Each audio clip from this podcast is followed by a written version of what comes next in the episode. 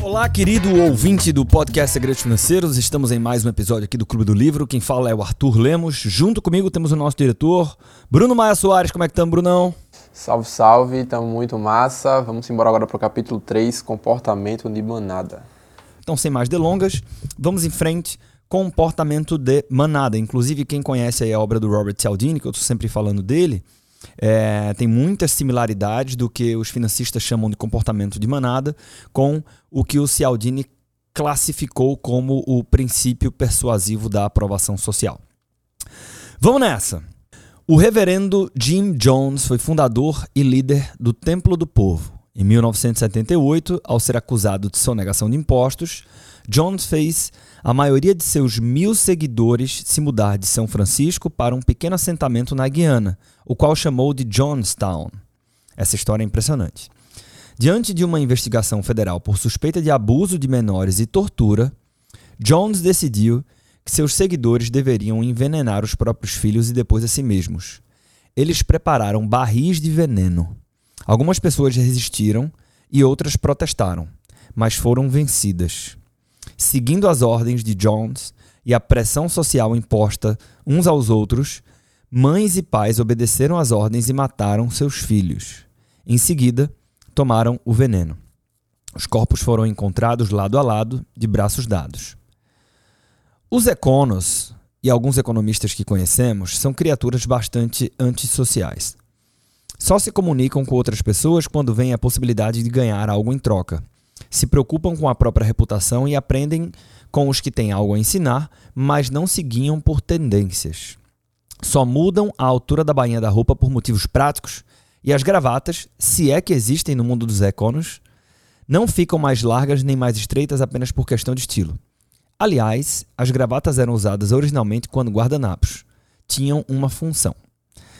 Uh, já os humanos são frequentemente influenciados por outros humanos. Às vezes, Enormes transformações sociais no mercado e na política começam com um simples nudge. Os humanos não são exatamente lemíngues, né? Os lemíngues é aquele bichinho lá, enfim, é, que tem um correndo lá para o penhasco da montanha, vão todos atrás, né? Para onde vai, vai todos atrás. Eles se comportam uh, com essa característica de manada. Então, os humanos não são exatamente como eles, mas são facilmente influenciados pelo que os outros falam e fazem. Tá? E eu vou complementar aqui pelo que os outros pensam também. E às vezes pelo que os outros sentem.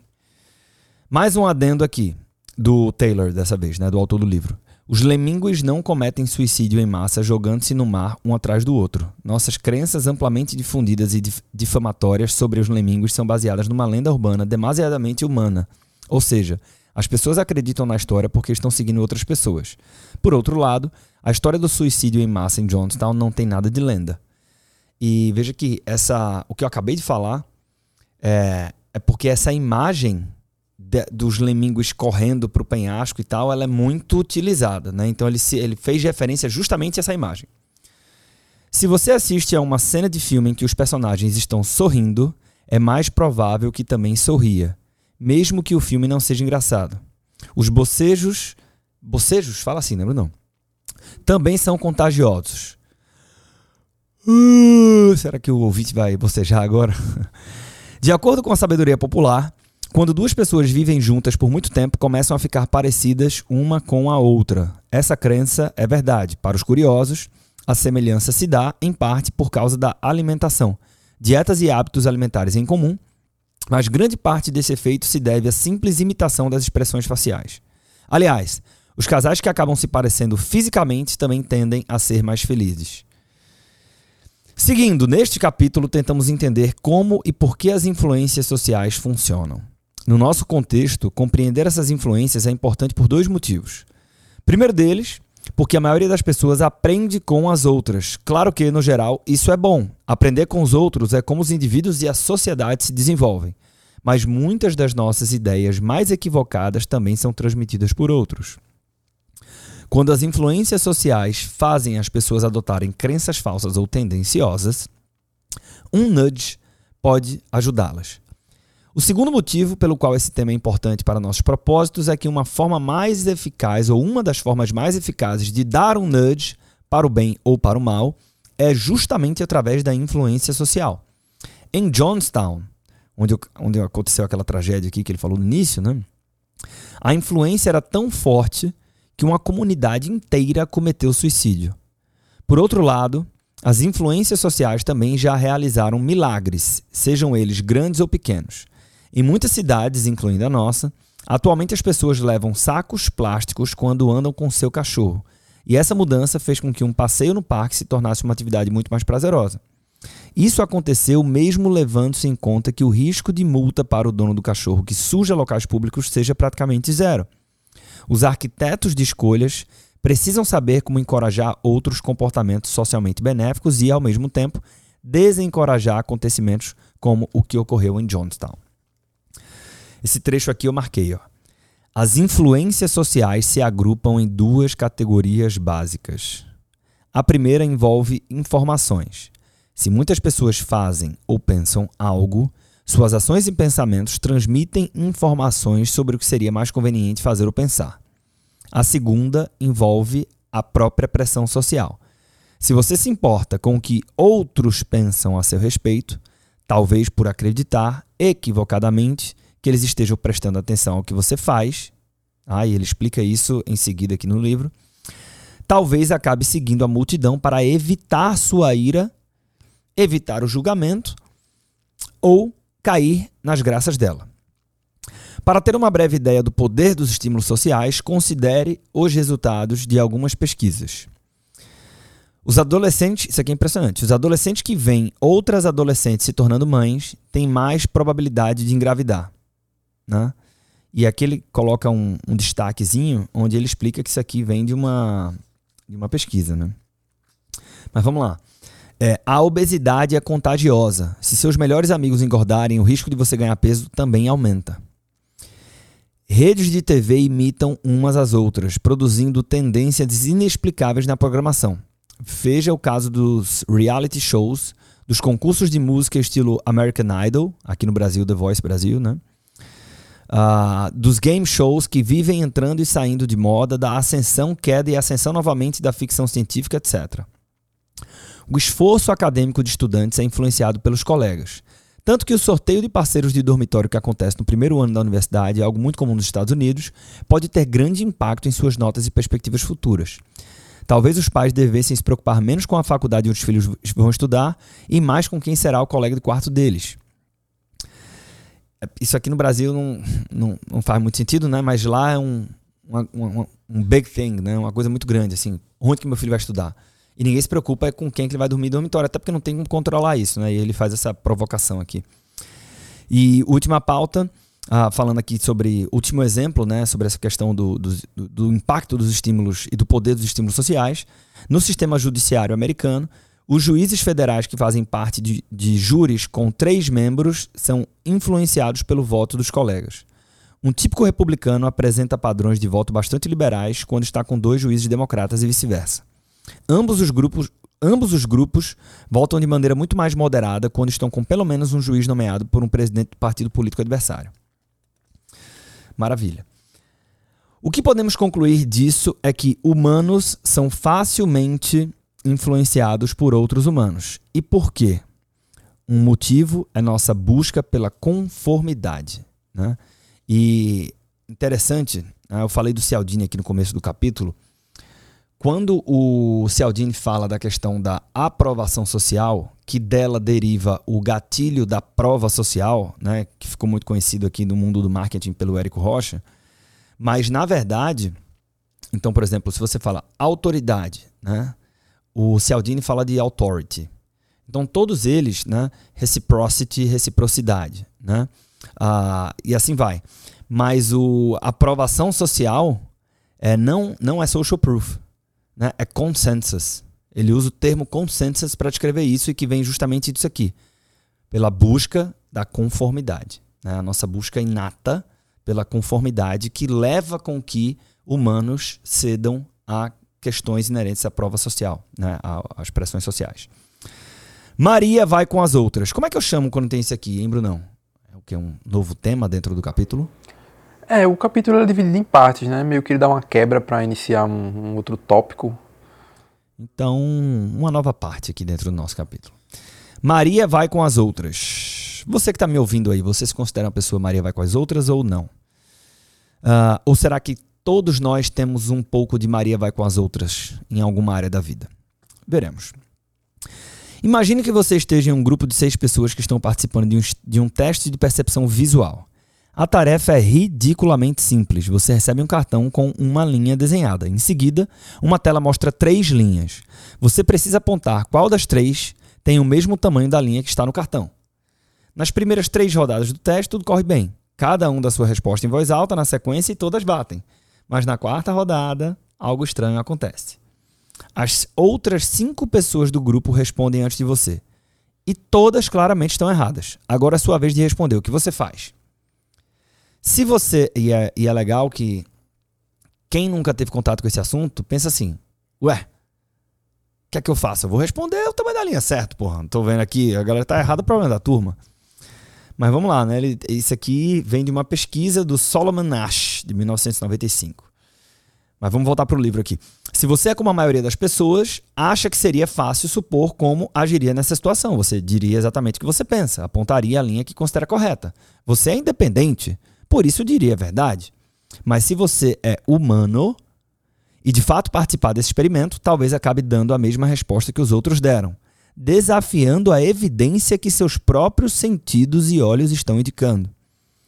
Nos anos 50, Solomon Nash que apresentou aqui em 1995, um brilhante psicólogo social, conduziu uma série de experimentos nesse sentido. Quando tinham que responder sozinhas, sem saber a resposta dos outros, as pessoas quase nunca erravam, pois o teste era propositalmente fácil. Mas quando sabiam que os outros tinham dado uma resposta errada, os participantes erravam em mais de um terço das vezes. Aliás, em uma série de 12 perguntas, quase 75% das pessoas deram a mesma resposta do grupo pelo menos uma vez, desafiando a evidência captada pelos próprios sentidos. Perceba que, no experimento do, do Ash, os voluntários reagiam a decisões tomadas por estranhos, os quais provavelmente nunca mais veriam na vida. Não tinham nenhum motivo específico para desejar a aprovação dessas pessoas. As conclusões de Ash parecem mostrar uma, uma característica universal da humanidade. Experimentos com foco na conformidade foram replicados ou aprofundados em mais de 130 estudos de 17 países, entre os quais Zaire, Alemanha, França, Japão, Noruega, Líbano e Kuwait. Foram alguns deles. O padrão geral de erros, com os voluntários buscando a conformidade entre 20% e 40% das vezes, não apresenta grande diferença entre os países. Ou seja, o que, é que ele está falando aqui? Isso, isso não é um traço cultural, é um traço do ser humano. E, embora a faixa de 20 a 40 pareça pouca coisa, lembre-se de que a tarefa que os voluntários tinham em mãos era muito simples. É quase como se as pessoas pudessem ser influenciadas a dizer que um cachorro é um gato, desde que alguém tenha dito antes a mesma coisa. É, esse negócio de tarefa simples, né? O, o Cialdini mostra lá que um, um, um amplificador da pressão social é a incerteza. E esse amplificador serve tanto para a, a, pressão social como a autoridade. Então, quanto maior for o nível de incerteza, a incerteza às vezes está vinculado a medo, às vezes a insegurança, às vezes a complexidade da tarefa é, maior a minha tendência a ceder à opinião de uma autoridade percebida ou à opinião do coletivo, que é a questão da prova social. Por que às vezes as pessoas ignoram as evidências captadas pelos próprios sentidos? Já esboçamos duas respostas. A primeira envolve informação transmitida pelas respostas das pessoas. A segunda tem a ver com a pressão social e o desejo de evitar a desaprovação do grupo. Parêntese, mesmo quando você nunca viu antes as pessoas desse grupo e você nunca vai ver depois, como o autor falou aqui. Né? Nos estudos de Ash, muitos dos conformistas disseram, em conversas particulares, que suas percepções iniciais provavelmente estavam erradas. Se todos na sala consideraram determinada posição verdadeira, ou veem as coisas de certa forma, você chega à conclusão de que provavelmente eles estão certos. O mais interessante é que imagens cerebrais obtidas recentemente sugerem que, quando as pessoas buscam a conformidade em situações semelhantes às que Ash propõe em seus estudos, elas de fato veem a situação do mesmo jeito que todas as outras. Por outro lado, nas mesmas circunstâncias básicas dos experimentos de Ash, os cientistas sociais costumam encontrar menos conformidade quando pedem que as respostas sejam dadas de forma anônima. O ma... Ah, isso aqui eu, destaquei. O mais provável é que as pessoas tendam à conformidade quando sabem que os outros vão descobrir o que elas dizem. Às vezes, as pessoas concordam com a opinião do grupo, ainda que pensem, ou ainda quando pensam ou sabem que a opinião do grupo está errada. Os grupos unânimes são os que proporcionam os nudges mais fortes, mesmo quando a pergunta é fácil e quando todos deveriam saber que os outros estão equivocados. Os, e é outro amplificador tá, da pressão social. É quando muitas outras pessoas pensam, fazem ou ah, se comportam de uma determinada maneira. Né? E aí o consenso de um grupo torna essa pressão ainda maior. Um pouco disso que ele quis dizer aqui. Os experimentos de Ash envolviam avaliações que levavam a respostas bem óbvias. Quase sempre é fácil comparar o comprimento de linhas, mas e se a tarefa for um pouco mais complexa? Essa pergunta é fundamental para os nossos propósitos, pois estamos especialmente interessados em descobrir como as pessoas são ou podem ser influenciadas ao lidar com problemas, ao mesmo tempo complicados e incomuns, que tem muito a ver com as nossas finanças. Né? Na década de 30, o psicólogo Mazur Sheriff, mais especificamente em 1937, realizou alguns estudos cruciais nesse sentido. Em um deles, os voluntários eram colocados em um cômodo escuro e um pequeno ponto de luz era posicionado diante deles, a certa distância. O ponto de luz ficava parado, mas, devido a uma ilusão de ótica conhecida como efeito autocinético, parecia se mexer. Em cada um dos diversos testes, Sheriff pedia aos voluntários que estimassem a distância que a luz havia andado. Quando as respostas eram individuais, os voluntários estimavam valores diferentes, e as respostas variavam significativamente de um teste para o outro, isso não surpreende, como a luz não se mexia, qualquer estimativa era literalmente um tiro no escuro. Mas Sheriff encontrou efeitos nítidos de conformidade quando pediu aos voluntários que trabalhassem em pequenos grupos e fizessem suas, estimativas em público. Nesse caso, as estimativas individuais convergiam e rapidamente surgiu uma norma de grupo que estabeleceu uma distância por consenso. Com o passar do tempo, a norma permaneceu estável dentro dos grupos, provocando uma situação em que os diferentes grupos faziam estimativas bastante distintas e se comprometiam com esses valores. Isso nos dá uma dica importante sobre como grupos, cidades e até mesmo países aparentemente semelhantes podem convergir em crenças e atos muito diferentes só por causa de variações mínimas e muitas vezes arbitrárias dos pontos de partida. E só uma observação aqui para o leitor.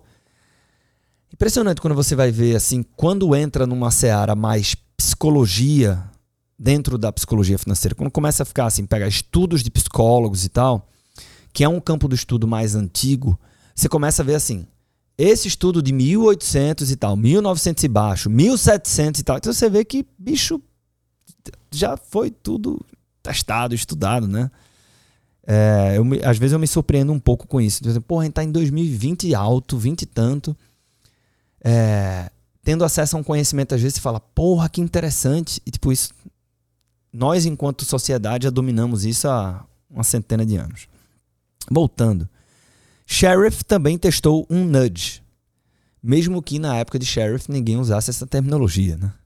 Então ele testou um nudge. Que nudge foi esse? Em alguns experimentos, introduziu uma pessoa, um aliado, sem que os voluntários do estudo soubessem. Quando fez isso, algo diferente aconteceu. Quando seu aliado falava com confiança e firmeza, seu julgamento exercia forte influência na avaliação do grupo. Se a estimativa dele era muito maior que a inicialmente feita pelos outros, a opinião do grupo como um todo aumentava e vice-versa. Um leve nudge, se transmitido com confiança, pode ter fortes consequências para a conclusão do grupo. A lição clara a ser tirada disso é que, tanto no setor público quanto no privado, pessoas coerentes e firmes podem influenciar grupos inteiros e mudar suas práticas de acordo com o que elas preferirem. Outro comentário do Cialdini, e não à toa, toda a galera das finanças comportamentais referencia o Cialdini como psicólogo que contribuiu para essa área. Inclusive no próprio livro Lunch, eu não lembro qual parte, tem uma hora que ele fala do Cialdini. O Cialdini diz que uma das manifestações de autoridade é a confiança. Né? Então, você pode não ter uma certificação, uma patente, um título em uma determinada área, mas se você se posiciona com muito confiança, e do outro lado tem alguém que entende menos desse assunto, está numa posição de incerteza, essa confiança pode ser interpretada como um sinal de autoridade que vai fazer com que a pessoa siga o seu conselho ou o caminho que você está propondo ali. Mais extraordinário ainda, porém, é que os voluntários internalizaram completamente a decisão do grupo, aderindo a ela ainda quando emitiam seus juízos de valor individualmente. Aliás, mesmo um ano depois, e até participando de novos grupos cujos membros tinham valores distintos.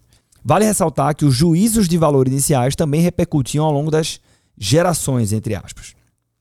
Mesmo quando novos voluntários entravam e outros saíam do grupo, de modo que todos os participantes fossem novos no estudo, a decisão do grupo original tendia a ser mantida, embora o responsável por ela já tivesse saído havia muito tempo.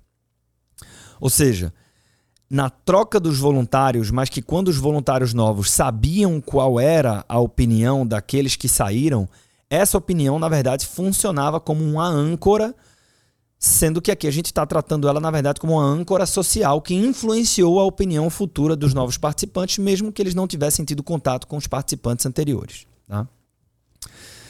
Ah, em uma série de experimentos. A gente já falou de coragem aqui, não foi, Bruno? Falou, falou, falou sim. Em uma série de experimentos, Outros cientistas que usaram o método básico de Sheriff mostraram que uma tradição arbitrária, na forma de algum juízo emitido sobre a distância, pode ganhar força com o tempo, a ponto de muitas pessoas passarem a segui-la, apesar de originalmente ter nascido de uma arbitrariedade. Tem de vez em quando é, umas brincadeiras na internet, uns memes que dizem assim: é, sei lá, por que você é, coloca um buraco no meio do bolo.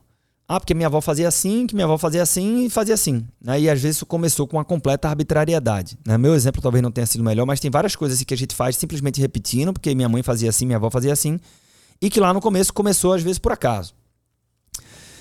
Aqui vemos porque muitos grupos se deixam influenciar pelo que é conhecido como conservadorismo coletivo a tendência de se manter fiel a padrões estabelecidos, mesmo quando é necessário usar novos. Quando uma prática, como por exemplo usar gravata, se estabelece, é provável que seja perpetuada, ainda que não haja razão para isso. Às vezes, a tradição pode durar muito e receber o apoio, ou pelo menos o consentimento, de um grande número de pessoas, embora seja originalmente produto de um leve nudge dado por alguns indivíduos, ou às vezes por apenas um.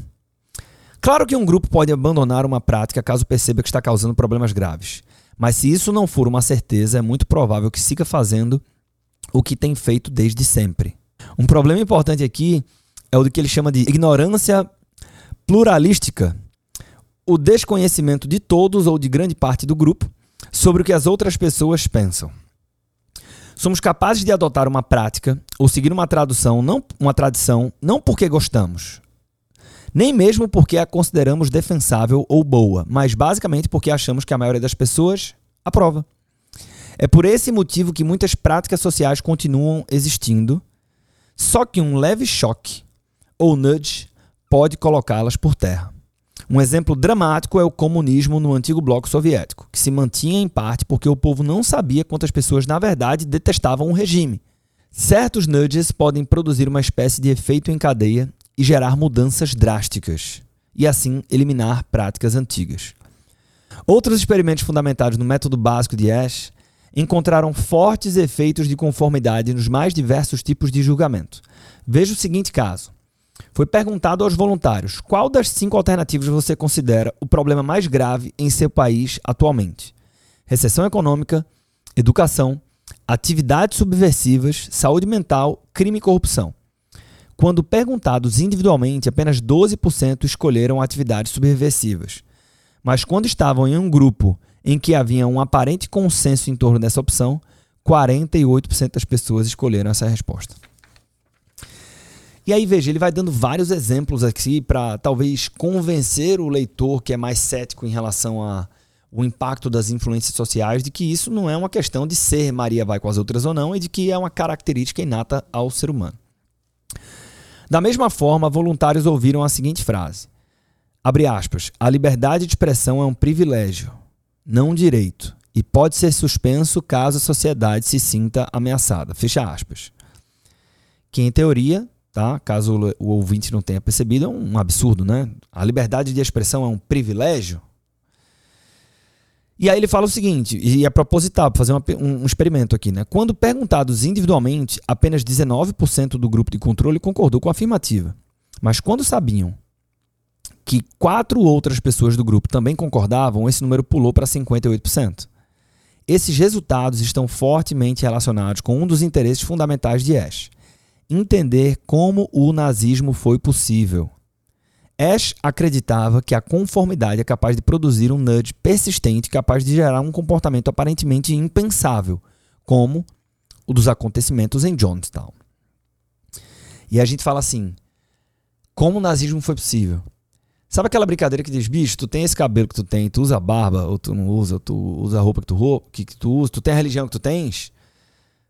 Provavelmente porque você tá aqui. Não é que o meio determine o que você vai ser, mas ele influencia. Se você tivesse nascido em Israel, você teria ah, outro padrão de vestimenta, outras escolhas, outro corte de cabelo, outro estilo e talvez até outra religião. Se você tivesse na China, a mesma coisa.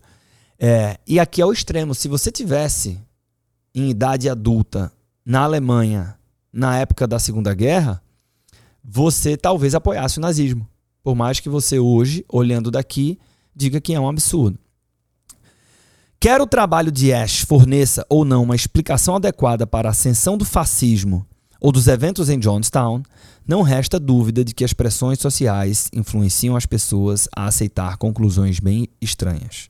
E essas conclusões podem afetar seu comportamento. E, caro ouvinte, se afetar o seu comportamento, afetam suas decisões. E se afetam suas decisões, afetam seus resultados.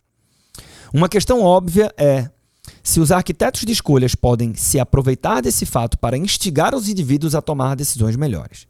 Vamos supor que uma cidade esteja tentando encorajar seus moradores a praticar mais exercícios para serem mais saudáveis. Se muitas pessoas já estão se exercitando, a cidade pode se aproveitar desse simples fato para produzir mudanças significativas. Algumas pessoas influentes podem exercer efeito similar apenas dando fortes sinais do comportamento desejado. Basta observar o exemplo do esforço criativo e incrivelmente eficaz do Texas para reduzir o lixo jogado nas ruas.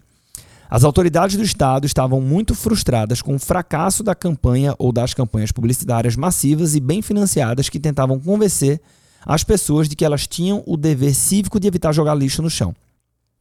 Grande parte das pessoas que faziam isso eram homens com idade entre 18 e 24 anos que não ficaram muito comovidos com a ideia de que uma elite burocrática queria que eles mudassem de comportamento.